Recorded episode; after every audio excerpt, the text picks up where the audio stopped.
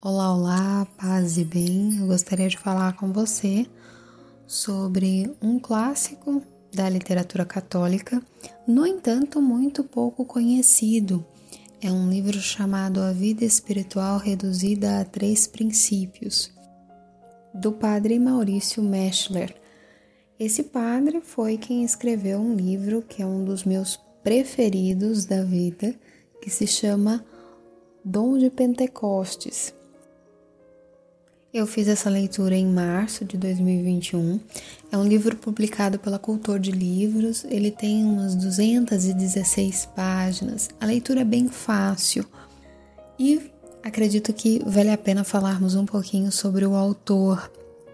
Como já contei a vocês na resenha sobre o livro Dom de Pentecostes, ele é um jesuíta e ele entrou na companhia em 1850 foi ordenado em 1860, ou seja, 10 anos depois.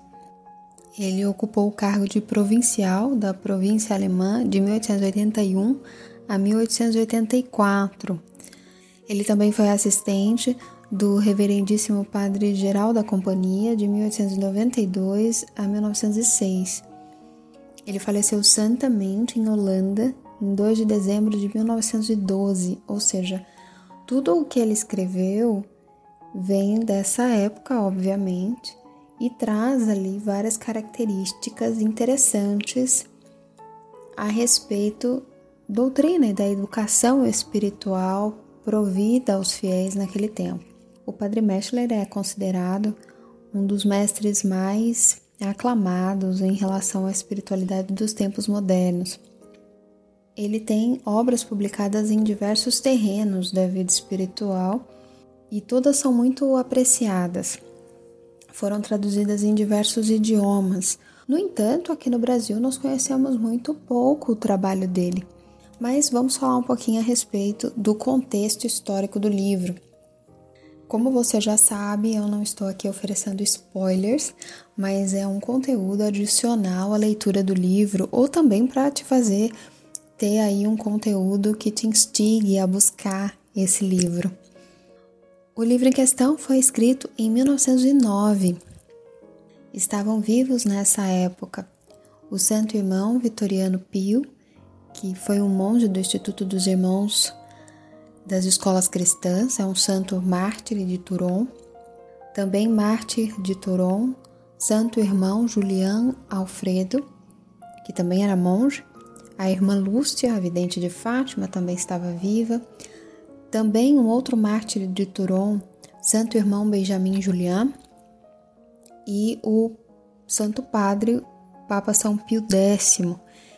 Outros indivíduos também estavam vivos, e isso é importante para que a gente entenda um pouco o clima da época.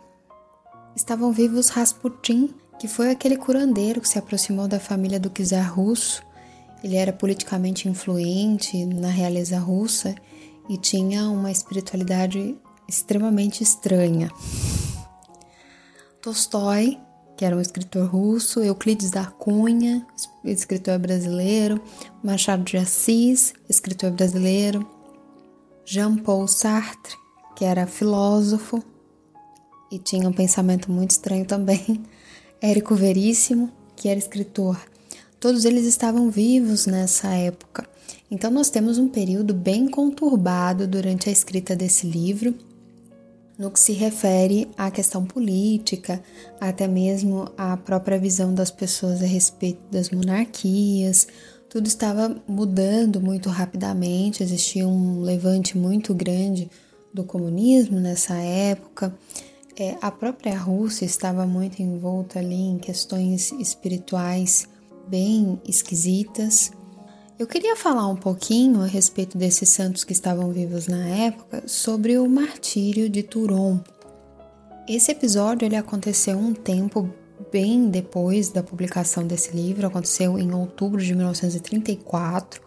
Então, alguns desses irmãos já estavam vivos durante a publicação desse livro que estou aqui fazendo a resenha, mas eu acho interessante falarmos a respeito disso, porque o que aconteceu? Em Turon, existia uma escola de Nossa Senhora de Cavadonga. e ela foi fundada pelos irmãos Lasalistas em 1919. Eles estavam juntos e, por associação, a escola de Nossa Senhora de Cavadonga, na cidade de Turon, na Espanha. Em 1934, oito desses irmãos trabalhavam ali nessa escola e no ano anterior as leis republicanas do país proibiam o ensino católico e a catequese em todas as escolas. Os irmãos, eles burlaram a lei e continuaram a fazer o ensino da catequese e do ensino católico é, nessa escola. Aconteceu então a vitória dessa revolução e estava no colégio o padre Inocêncio da Imaculada, que foi para confessar os alunos na primeira sexta, por conta da data da primeira sexta, da devoção da primeira sexta, que aconteceria no dia posterior. Então ele estava ali na quinta-feira. No dia seguinte, que era sexta-feira, durante a celebração da missa, a celebração foi interrompida e o irmão Marcano desceu para verificar e ele encontrou mais ou menos 30 pessoas. Elas estavam todas armadas, em posição de guarda. Os guardas então quebraram todos os móveis, reviraram, reviraram os aposentos, constataram que a escola funcionava ali ilegalmente. Então o padre Inocêncio e mais oito irmãos, dentre eles alguns do que citei o nome anteriormente, foram presos e levados para a casa do povo, que era a prisão revolucionária improvisada ali na época. Eles permaneceram ali por quatro dias atrás das grades com outros religiosos e católicos que não estavam ligados a essa escola, mas tinham ligação com um outro movimento chamado Ação Católica. É, todos eles, os nove irmãos, foram condenados à morte por fuzilamento e enterrados numa grande vala comum. Também vou aproveitar aqui para falar sobre a ação católica. Quem me acompanha mais tempo me observa compartilhando muitos textos que o Papa Pio XII escreveu, é, dirigindo-se aos membros dessa ação católica, alguns especialmente as mulheres. Era um movimento de cristãos que foi criado na Igreja no século XX é, visando ampliar a influência na sociedade através da inclusão de setores específicos do laicato e do fortalecimento da fé religiosa dentro desses setores, baseado na doutrina social da Igreja. É, foi uma ferramenta para intervir nas eleições de países católicos na pós-guerra, na pós-Segunda Guerra Mundial. A ação foi fundada em 1929 pelo Papa Pio XII. Em 1938, meados ali da data do martírio em Turon, o Papa Pio XII criou uma direção central para a ação católica e em 1960 o Papa João XXIII criou uma comissão preparatória para o apostolado dos laicos. Então era uma coisa organizada, a ação católica era uma, foi uma ferramenta que a própria igreja criou para fazer com que a doutrina social da igreja fosse incluso em vários setores através dos leigos, da boa formação dos leigos. Por isso que as cartas escritas pelo Papa Pio XII é, à ação católica não é assim tão insignificante. Houve uma tentativa de replicar a ação católica em outros países, porque ela foi fundada na Itália e permaneceu e foi muito forte na Itália. Em Portugal, aconteceu em 1932, o cardeal Manuel Gonçalves Cerejeira fundou a Ação Católica Portuguesa, é, que foi um dos movimentos usados pelo Estado Novo para se legitimar. Atualmente, a Ação Católica Portuguesa já não tem organização formal, assim como em nenhum outro lugar. Não funciona mais como uma junta central. No Brasil aconteceu a mesma coisa. Houve uma tentativa e alguns outros pormenores que, senão eu vou, se eu falar aqui vai ficar muito extenso, quis fazer esse adendo em que vocês compreendam que o livro foi escrito em 1909, mas houve 20 anos depois acontecimentos bem significativos na igreja. No que se refere à escrita do livro, ao tema do livro, eu acredito que eu ainda prefiro o Dom de Pentecostes, mas esse livro em questão, ele é um livro para iniciantes. Então ele apresenta três pilares da vida cristã que eu acho importante para a reflexão uma vez que ele trata de assuntos de uma forma bem simples, centralizando em três princípios: primeiro, orar, vencer a si mesmo, o segundo, e amar o Divino Salvador. O autor dele faz ali um papel de um diretor espiritual. Sabiamente, ele vai conduzindo a reflexão de alguns pontos que compõem cada um desses princípios. Portanto, é uma leitura bem-vinda, principalmente se a pessoa não tem diretor espiritual e ela quer ali ter um, caminho sólido para seguir logo de início. Existem algumas citações que eu acredito que simplifica um pouco e demonstra um pouco alguns pontos que me chamaram atenção na escrita. Essa é a tendência: condensar, simplificar, levar à prática tudo que se relaciona com a vida. Em nós mesmos, no decorrer da existência, opera-se uma simplificação. Com o tempo, tornamos-nos de uma admirável singeleza. Toda a filosofia da vida acaba por resumir-se em uma breve máxima que nos domina o espírito inspira e governa toda a nossa vida. Quanto mais nos aproximamos de Deus, nosso fim último, tanto mais nos apropriamos algo de sua simplicidade divina. Ele trata muito sobre simplicidade, mas ele não é simplório, o que é uma coisa que pode levar as pessoas a entenderem simplicidade dessa forma errônea que tem sido propagada atualmente. Outro trecho é: Assim como a sombra nos acompanha por toda parte, assim também não nos podemos furtar a influência que o corpo exerce sobre a alma. O desapego de si mesmo é o ABC da vida espiritual. O verdadeiro cristão está sempre pronto a dar a vida, a sacrificar os seus mais caros interesses para defender a verdade capital do cristianismo. Jesus é Deus, é o Senhor. Estribado na fé e no amor, o reino de Jesus não perecerá. A vitória moral do Cristo, transformando a sociedade mediante a fé e o amor, é a prova irrefragável da sua divindade.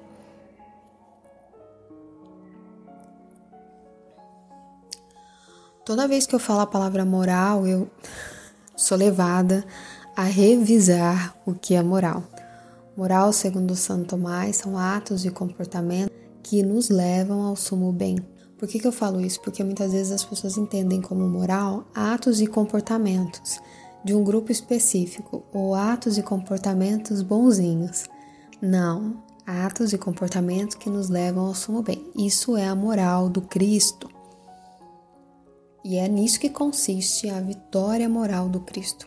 Por isso que é importante quando lermos qualquer livro, buscar ter uma verdadeira clareza dos termos usados, porque senão é, a leitura ela não chega no cerne, ela não chega a ter a sua ação efetiva.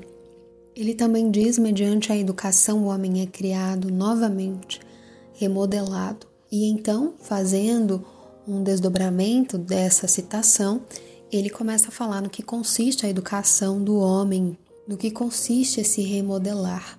Ele começa a falar sobre a vida de oração. Um dos pontos que mais me chamou a atenção foi que ele apresentou a oração como um trabalho e não como algo que você faz quando não existe mais nada a ser feito.